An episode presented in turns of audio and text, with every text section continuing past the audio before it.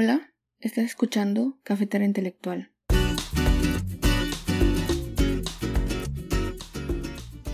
En el episodio de hoy, a todos nos gusta el café de altura, pero ¿te imaginas ser un barista trabajando a una altura similar a la de tu café? Es decir, 3.700 metros al nivel del mar. ¿Cuáles son los retos de extracción y de tostión que tienen que enfrentar los cafeteros bolivianos para tener una buena taza de café? Esto nos cuenta James Ávila, un profesional apasionado del café que mezcla sus conocimientos cafeteros con su profesión como ingeniero hidráulico. Eh, mi nombre es James Ávila Antesana. Eh, soy ingeniero civil hidráulico de profesión, mi primera profesión, y mi segunda profesión es eh, precisamente ser barista profesional. Soy instructor AST de SCA acá en Bolivia, bueno, a nivel internacional. Entonces, estas dos profesiones que son, son las que son mi pasión, tanto el agua en la hidráulica y el café. Tú sabes que el, que el café tiene más del 90% de agua, entonces es importante para mí hacer esta sinergia y poder, digamos, hacer de ella que mucha gente pueda disfrutar.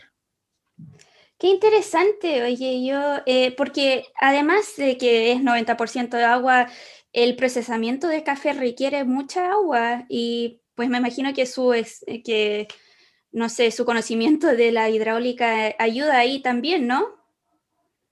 Precisamente, eso es uno de los motivos por los cuales también me ha llamado a la curiosidad de investigar y conocer un poco más lo que es el origen, ¿no? El origen del mismo café. Y precisamente acá en Bolivia, nuestra mayor producción es los cafés lavados. Y los cafés lavados, evidentemente, como tú conocerás y todos los que están escuchando, tienen en su proceso la intervención de este líquido tan vital en grandes cantidades, ¿no? En grandes cantidades y al mismo tiempo también se desecha en grandes cantidades. Entonces, yo soy un ingeniero civil hidráulico eh, especializado, como decías, en tratamiento de aguas eh, residuales. Entonces, me llamó siempre la atención desde ese momento el poder trabajar en ese campo. Pero no solamente en eso, ¿no? sino que la misma preparación de los cafés es hidráulica. El poder mezclar el agua, ya sea con presión o simplemente por gravedad, con el sólido que es el café, es una operación hidráulica y termodinámica al mismo tiempo. Entonces, hemos entrado a un mundo tan amplio y tan bonito que a mí me encantó. Y bueno, ya no puedo salir más. Entonces, eh, eso es lo que siempre decimos los cafeteros. Cuando ingresamos a este mundo, ya es difícil salir. Sí, yo creo que eso es universal. Toda la gente que se mete en esta industria se quedan por obligación casi, ya no hay, no hay escape. Em, ¿Cómo se metió usted en la industria de café? Si ya era ingeniero hidráulico, ¿cómo conociste esta industria? Bueno, en realidad, eh, bueno, siempre he sido, he apreciado el café, o sea, como consumidor, como cliente, y, y en muchas ocasiones eh, viajando en el, por el exterior, por Europa, por Estados Unidos, eh, siempre visitábamos cafeterías, porque las reuniones entre los, los colegas siempre era en este tipo de sitios. Y no es eh, eh, novedad el indicar que en las cafeterías es donde uno puede compartir y puede, eh, podría decirse, establecer, establecer una relación social y hasta profesional. Entonces, han sido estas cafeterías en Europa que me han llamado la atención tanto por eh, la calidad de los cafés que ofrecían, como también las infraestructuras que ellos eh, tenían para poder atender al, servicio. Y después de eso yo conocía muy someramente que Bolivia era un país productor. Entonces, em, donde más se conoce del café especial acá en Bolivia es en La Paz, ¿no? en la sede de gobierno.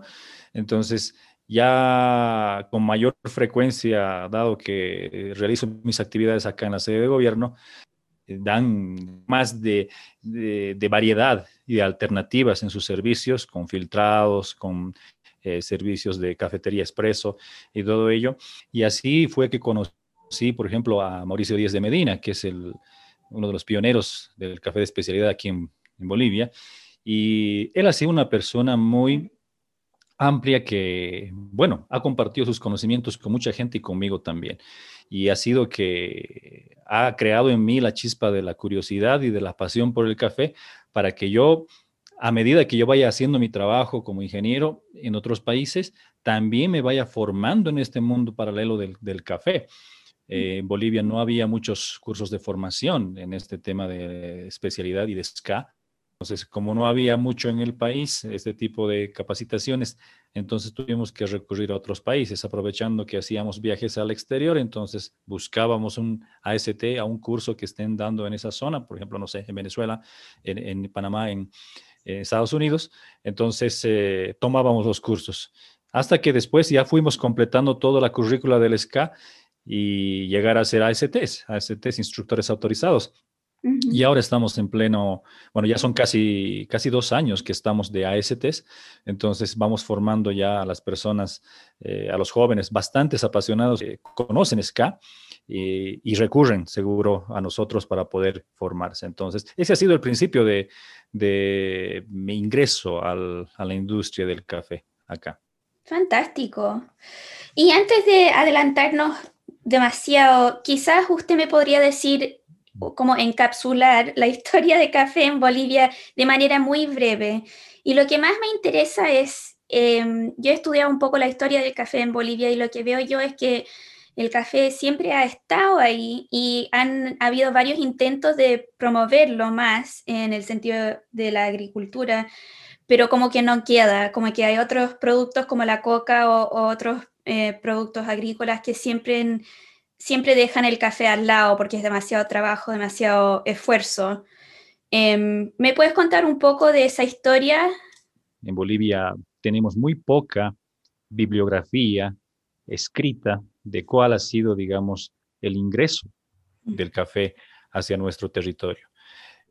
Pero existen varias personas ya antiguas, viejas, que, que evidentemente vamos acudiendo para poder consultar y los mismos municipios, ahora productores, guardan en ellos, digamos, a personas que han ido heredando eh, ciertos mitos, ciertas leyendas sobre eh, en los años, desde los años 1970, em, más que todo cuando las misiones jesuíticas llegaban a Bolivia, llegaban a Bolivia, traían con ellos la, el, ingresaban por el oriente boliviano y que de alguna forma llegaron a este lado del, país desde el origen principal, digamos, que ha llegado a este lado del, mundo, ha sido por eh, el avance de las colonias eh, holandesas, francesas ¿no? y portuguesas que han, que han llegado a este lado.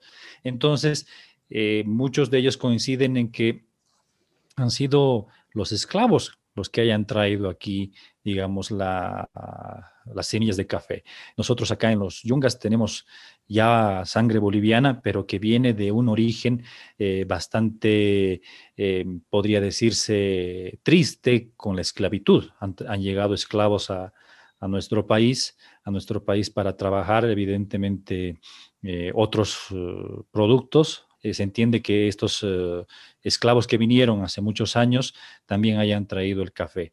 Ha sido Coroico el primer, podría decirse, pueblito al cual se puede identificar como el ingreso del café al sector de los yungas, después evidentemente ha ingresado al sector de Caranavi, ¿no? De Caranavi eh, y se ha difuminado hacia el sector de Alto Beni, estamos hablando todo lo que es el sector eh, tropical que tenemos en, el país. En Bolivia tenemos tres sectores que producen café. El, mayor es el de los yungas. El, casi el 80% de la producción boliviana viene de este, de este lugar. El otro 20% se puede distribuir entre Cochabamba y Santa Cruz. Mm. Cochabamba en el lado de sus trópicos también, en el Chapare, y Santa Cruz en los, en los valles que también tiene. Pero si te das cuenta, el 80% de la producción boliviana viene de este, este sector paseño que es eh, los yungas, ¿no? Entonces, es, podríamos tal vez indicar, y es una, tal vez una tristeza el no poder tener como en, otras, em, en otros países, digamos, el origen y el ingreso del café, por ejemplo, a Colombia, el ingreso del café a Venezuela. Hay una historiación eh, totalmente clara y transcrita. En Bolivia no tenemos. Esperamos nosotros, ahora que estamos en esta etapa de querer formar a la gente y apasionar a más gente, el poder documentar estos, esta historiación que tenemos. Súper interesante. Sí, he estado leyendo, eh, me imagino que conoces el documento que escribió la María Luisa Susa, se llama. Em, bueno, que documenta la historia del café en Bolivia sí, desde la época colonial, pero más que nada desde el año 1950 em, con la reforma agraria y todo eso en las yungas. Em, pero se ve que, que se falta información, como que no se sabe muy bien cómo llegó la semilla a, a Bolivia, sino que como que siempre ha estado, aunque no siempre comercializado. Eh, sí, como te decía, eh, existen varios intentos y actualmente también existen varios programas de cafés que están desarrollándose en la zona de los yungas, que más allá de la parte técnica, están eh, levantando alguna información que pueda fundamentar la parte teórica, histórica de todo esto, pero como te decía, aún nos falta mucho, aún nos falta mucho, si bien somos un país que que está despegando prácticamente en este mundo del café, eh, del café especial y del mismo café en sí. Entonces, eh, nos está faltando un poquito detenernos en el tiempo y ver nuestras raíces, es decir, eh, poder fundamentar nuestra, nuestra producción en base a lo que antes, se había, antes había y de cómo se ha originado nuestro país, ¿no? Claro. Bueno, y viendo, bueno, yo he visto que hay ciertas olas de café en Bolivia donde la gente se mete a la industria de producir café em, y luego salen y entran y salen como que no se pega. Pero lo que veo yo es que ahora, en esta última década, como que se está pegando aún más el café y veo que hay esperanza de que se queda esta vez. Se está formando toda una nueva generación de profesionales y también de agricultores. Em, ¿Qué ves tú que, eh, qué hay de diferente esta vez? ¿Qué es lo que cambia esta última ola de café? Como tú dices, hemos tenido altas y bajas en esto. Y, bueno, no hace mucho nosotros estábamos eh, viendo cómo en el sector de los yungas había una entre que es la coca y lo que es la producción de cafés, ¿no? Entonces, les resultaba a la gente tener uno o dos catos de coca y que de forma segura ya tienen un mercado. Ha habido una ola que en los últimos años ha ido subiendo. Ha tenido una eh, interesante porque ya la gente está apostando por tener cafetales, ¿no? Y, y existen dentro de los yungas un montón de productores, incluso con certificaciones orgánicas. Una certificación orgánica implica eh, sacrificios, implica eh, controles e implica también eh, poder, digamos, tener una dedicación. Y obviamente ese es el principio de la trazabilidad de un café, ¿no? Entonces, creo que estamos en esa, en esa ola. El gobierno de alguna forma está ingresando para poder apoyar a los productores. Y, eh, entonces, ya existe bastante conocimiento, por lo menos general, de lo que es eh, los cafés especiales. Ahora, lo que nos está faltando un poquito en esta ola que mencionamos es la capacidad, eh, más que todo, tecnológica y, un poquito también, yo creo que el conocimiento más técnico, no más técnico de nuestros productores.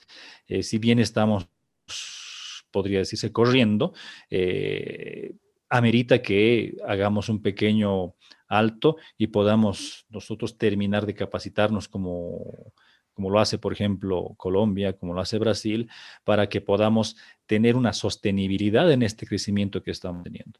Pero yo te digo, no solamente es una ola de, que se está dando en la, una nueva ola que se está dando en la producción. Esa nueva ola creo que se ha transmitido a, todos los, a todos los clústeres que tenemos en la industria del café, ¿no? Desde, obviamente, la producción, desde eh, la tostaduría, desde em, las exportaciones, desde incluso también, obviamente, los servicios a través de las cafeterías, ¿no? En Bolivia han crecido enormemente las cafeterías.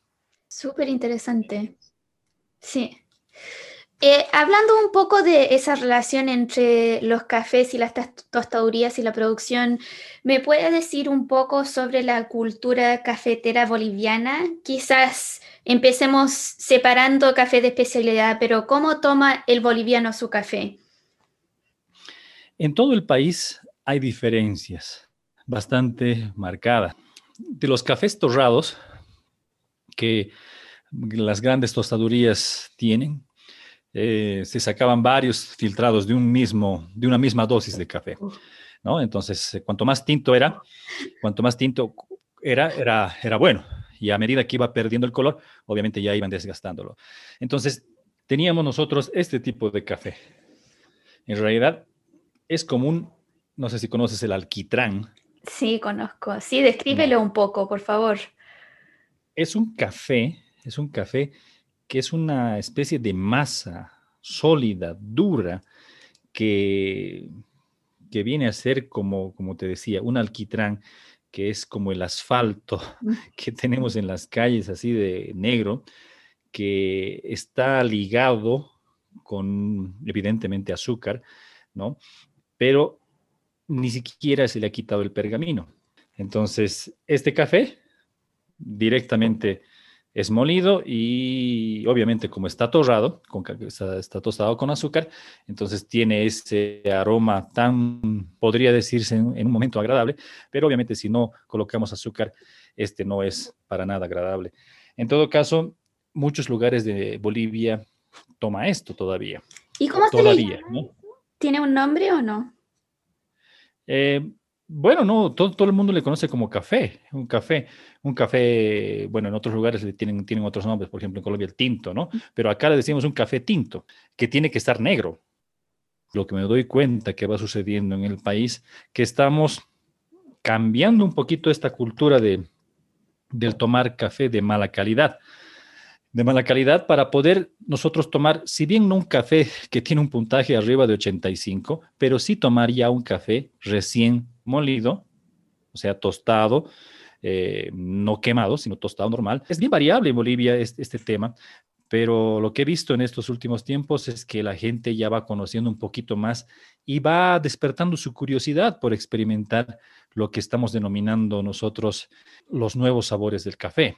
¿no? Entonces, eh, yo creo que estamos también en una evolución de lo que es degustar mejor nuestros, nuestros propios productos. Y nadie más que los nuevos jóvenes que están formándose en esto van a poder difundir, ¿no? Y las cafeterías que se están abriendo, bueno, entonces podrán educar el paladar. Yo, por ejemplo, comentarte, yo vivo en La Paz, en La Paz, pero yo he nacido en otra ciudad, por ejemplo, que se llama, que se llama Oruro, yo bueno, hemos creado ahí la primera cafetería de especialidad. No, no había cafeterías. En todas las cafeterías tomábamos esto. Claro. Entonces, hemos sido la primera, la primera cafetería que la que te ofrecía un chip, te ofrecía un B60, que te ofrecía otros métodos de filtrado y una máquina expreso, obviamente, de una gama mm, media alta para poderte ofrecer un buen servicio. Y la gente ha tenido, no ha sido fácil, pero ya tiene un conocimiento. Hemos abierto la curiosidad de mucha gente de esa ciudad que tiene alrededor de 300 mil personas. Entonces, lo que, lo que podía experimentar, por ejemplo, en La Paz, ahora ya lo experimenta en esa ciudad. Qué interesante, oye. ¿Y cómo es la recepción, por ejemplo, en esta cafetería en Oruro, que era la primera?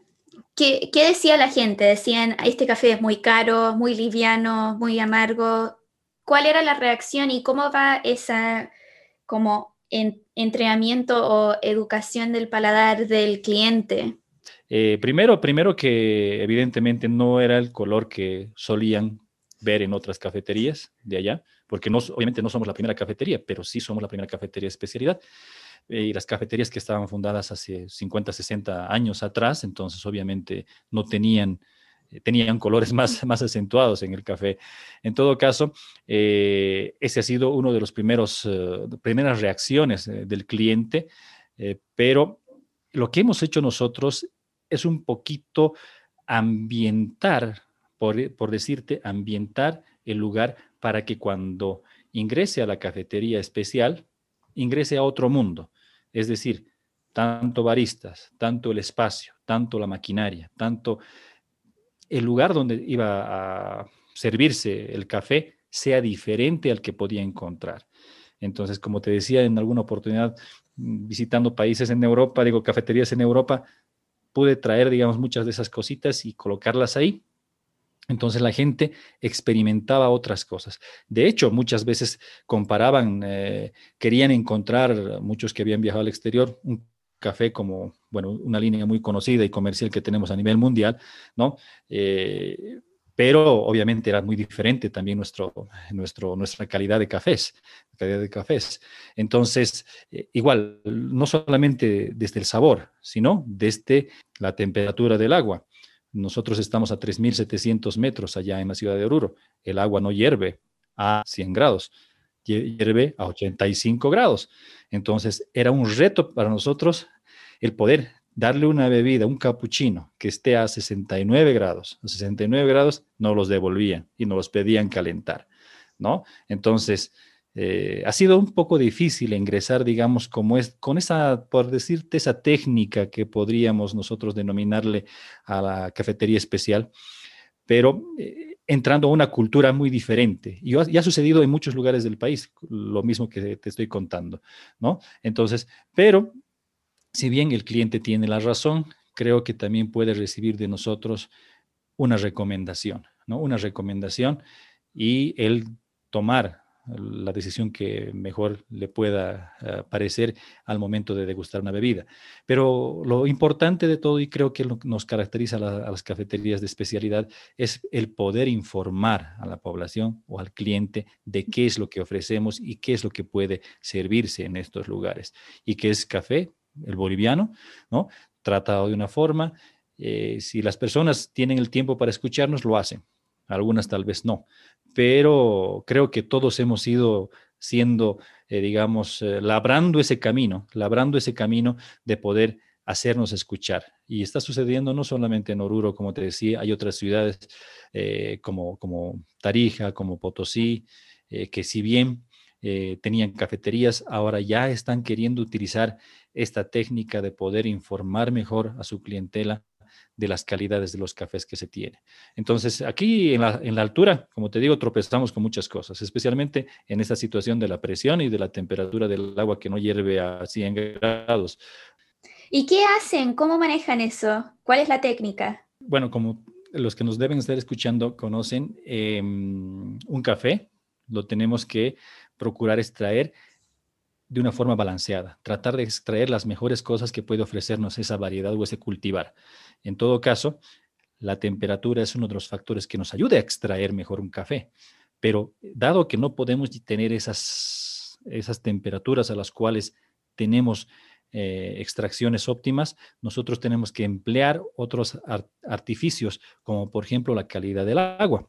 Mm. La calidad del agua tenemos que ablandar o diseñarla con una dureza que me permita extraer de una forma iónica y de una forma molecular mejor los sabores.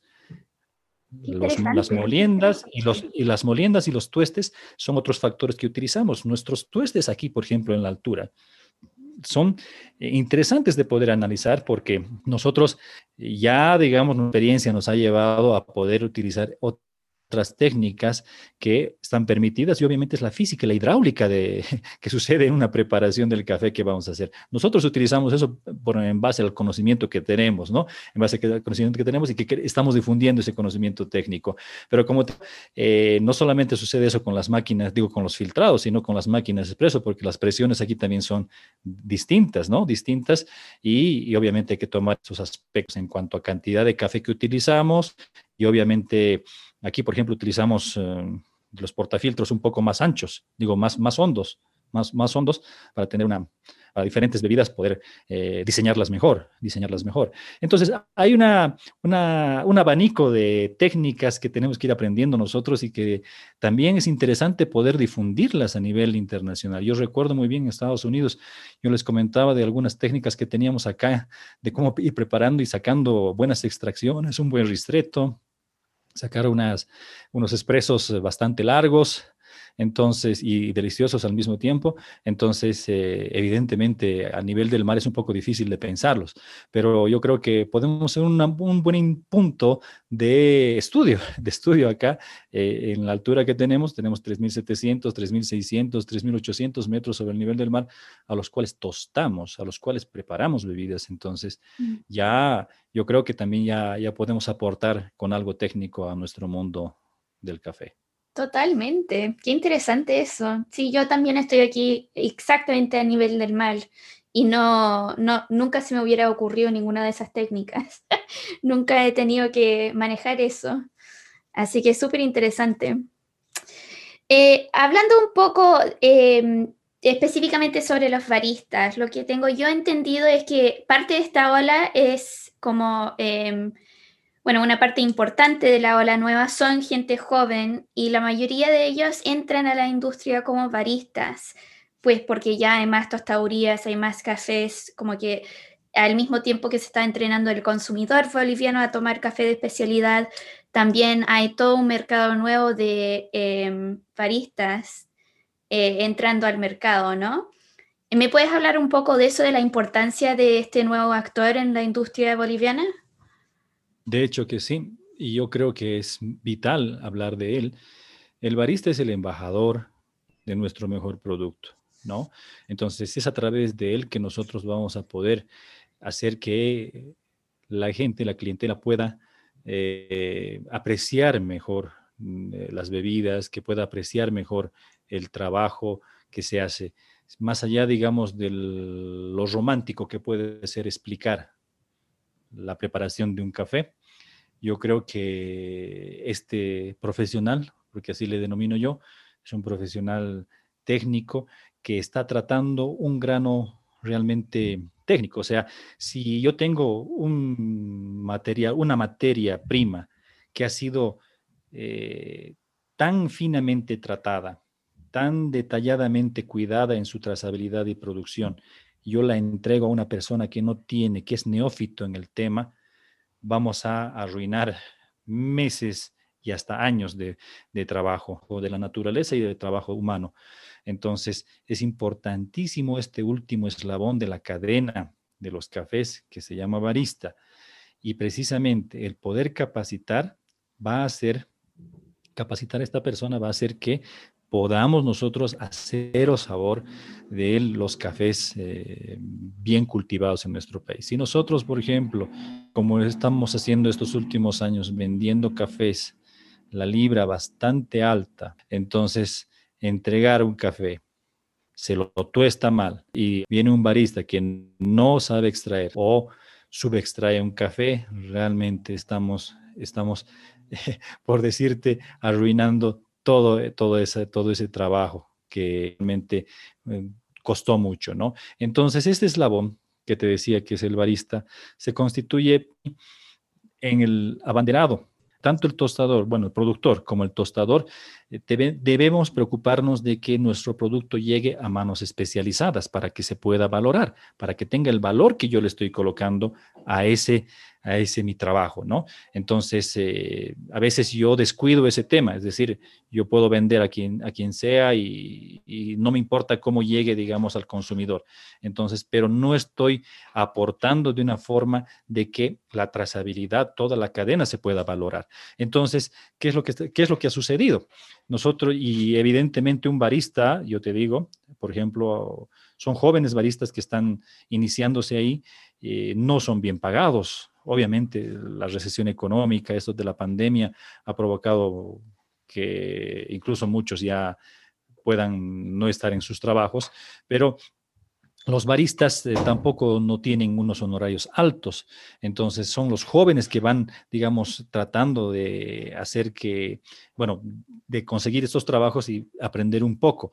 Y el capacitarse, y el capacitarse resulta mucho más caro aún. Eh, una, una, formación SK eh, que, digamos, no existe en tu país, tú saliendo al exterior tienes que gastar el doble para poder eh, capacitarte. Y un barista no lo puede hacer. Un barista joven que está emprendiendo no va a poder llegar a erogar. Entonces, el preocuparnos por ellos, yo creo que tiene que ver eh, no solamente con, eh, que se llama contratarlos, sino con capacitarlos y también al mismo tiempo con fomentar eh, más su pasión. Es decir, a través de las cafeterías o de las asociaciones o de lo que podamos conformar en un grupo, motivar a que ellos conozcan más del tema, es decir, a través de campeonatos, de torneos, de, no sé, de, de un montón de actividades que se pueden generar, que se pueden generar. Yo creo que eh, he visto en muchos países eh, cómo, cómo se van generando. En Colombia he asistido a todas las ferias que tenía Colombia, en Corferias, todos los, bueno, los eventos que hay del SCA, del Coffee Events también. Entonces yo veo cómo otros países eh, realmente hacen los grandes esfuerzos para que su, gente se vaya formando. Entonces Bolivia yo creo que está en eso. yo creo que tenemos que valorar a estas personas, chicos y chicas que se están formando y al mismo tiempo motivarlas, porque como te digo, son, van a ser los futuros embajadores, son presentes y futuros embajadores de nuestra producción de calidad que tengamos. Claro, qué lindo, me encantó eso que, em, que están formando una cultura y que como es un país productor, además es muy, o sea, es, es, es su cultura. me encantó eso. Exacto. Exacto. Es parte de la cultura general que debemos tener. Nosotros tenemos, al igual, por ejemplo, que nuestros hermanos peruanos, una cultura incaica. Aquí tenemos una cultura indígena también, pero parte de nuestra cultura indígena tiene que ver con nuestros productos originarios. Si bien eh, podrían decir que conocen a Bolivia por la coca, tienen que conocer a, a Bolivia también por el café, tienen que conocer por la soya, ¿no? Claro. Hay muchos productos que son bandera de nuestro país. Y de hecho, el café es una de ellas. Entonces, es parte de nuestra cultura general. ¿Usted, James, es productor de café o no? Nosotros trabajamos con productores, ¿no? Nosotros trabajamos con productores. Eh, los productores evidentemente llegan a nosotros, ¿no? Y nosotros eh, procuramos eh, reconocer sus trabajos. Obviamente nosotros ya un poco con el conocimiento que tenemos, valoramos mayor o menor esfuerzo del productor, es decir, a través de la cata, parte de la, parte técnica, ¿no? La parte técnica. Entonces, nosotros no solamente mm, trabajamos en un solo sector, trabajamos con muchos productores a los cuales queremos valorar, valorar sus trabajos y reconocer, obviamente, a nivel económico, económico estos trabajos para que eh, puedan seguir haciendo esos, esos esfuerzos, ¿no? Creo que gran parte de los que estamos a este lado de la industria trabajamos de esa forma, de esa forma. Si bien incluso algunos tienen algunas pequeñas eh, producciones propias, pero sí trabajan con el resto de la vecindad, podría decirse allá en las comunidades, para poder, digamos, fomentar esas producciones, ¿no? Em, hay muy pocos que, digamos, solamente con su producción cumplen todo el ciclo, todo el ciclo, podría decirse, desde su producción, tostaduría y servicios, ¿no? Y, pero tú sí tienes una cafetería en Oruro, ¿verdad? ¿Ese es tuyo? Sí, sí, sí, sí, sí. Estamos, estamos nosotros eh, con una cafetería en Oruro, pues la que te digo, como te decía, existe una, una, una ola de emprendimientos, entonces estamos asesorando algunas cafeterías para poder ah, abrirlas. Y, y estamos con bastantes eh, trainings, eh, certificaciones internacionales de SCA para muchos baristas que estaban eh, ávidos de poder conocer un poco más o de estandarizar su conocimiento. Fantástico. Bueno, ¿hay algo más que quieres mencionar antes que terminemos? bueno, no, más bien muchas gracias a ti. Tal vez lo que podría mencionar es que, que evidentemente, si bien existe una participación y una una inyección de asistencia técnica, de, ¿no? Es importante que tal vez eh, se siga esto y se vaya mejorando ese tipo de inyecciones, ¿no? Para fomentar y hacer que eh, se puedan buscar mejores mercados para nuestros productores, pero también que nuestros productores puedan recibir la debida y adecuada eh, formación eh, técnica que necesitan. Nosotros sabemos muy bien que con una adecuada formación vamos a tener mejores resultados, mejores resultados. ¿Por qué? Porque no solamente estamos formando a la persona, sino estamos cuidando el medio ambiente, estamos cuidando una mejor producción, estamos cuidando la mano de obra, ¿no? Y estamos cuidando un mercado sostenible. Con, con conocimiento vamos a poder hacer que nuestro mercado mm, siga creciendo. Si somos ya por decirte, detrás de bambalinas, uno de los mejores productores y, cafés que tenemos a nivel mundial, porque yo, yo conozco a muchos baristas de otros países que en competencias mundiales utilizan nuestro café y los he escuchado, ¿no? subcampeones mundiales, eh, ahí los que están terciando siempre eh, los campeonatos de World Barista Championship, también los de Brewer y otros de Cata. Entonces, estamos ahí, pero necesitamos, yo creo que también nuestros propios embajadores puedan estar ahí explicando lo que es nuestro café y de dónde viene, ¿no? Y eso es historia y eso es lo que también hay que terminar de construir. Bueno, eso es muchas gracias. Yo te agradezco por la entrevista. De verdad me ha permitido un poquito eh, explicar eh, cuál es una visión que tiene este servidor de, este, de este, una óptica, podría decirse, técnica y, bueno, también tratando de traducir la óptica de otros, como son los productores, como son los baristas, como son los tostadores y la clientela misma, ¿no? Y, bueno, y bueno, obviamente no es romanticismo ni nada. El poder consumir un producto de calidad como el que estamos mencionando, sí o sí, de alguna forma tiene que mejorar la vida de los que vienen por detrás de todo esto, tanto productores, sus familias, los que trabajan en los procesos, mejoraremos el medio ambiente cuidando nuestro recurso hídrico, los catadores, los tostadores, los baristas. Bueno, es un clúster increíblemente grande y muy bonito, al cual, como te decía, nunca más yo creo que vaya a salir. Ojalá que siempre lo que podamos hacer a través de ustedes que difunden y hacen conocer estas historias eh, mediante estos podcasts, y todo ello, y entrevistas, podamos eh, siempre aportar con un granito de arena que nuestro sector vaya mejorando. Muchas gracias, un gusto conocerte.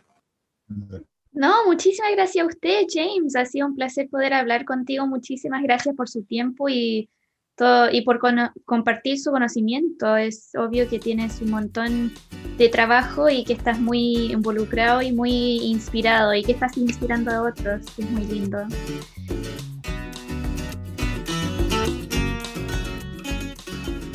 Cafetera Intelectual somos una producción original de Doris Garrido y Sandra Elisa Longborough. Puedes encontrar más información de nuestros episodios en cafeteraintelectual.com. También estamos en Cafetera Intelectual Instagram, Facebook, arroba cafeterapod en Twitter. La música es original de Adams Prime y nuestro logo de Jessica Case. Cafetera Intelectual es un proyecto independiente. Suscríbete a nuestro programa de patrocinadores para apoyarnos a seguir creando contenido.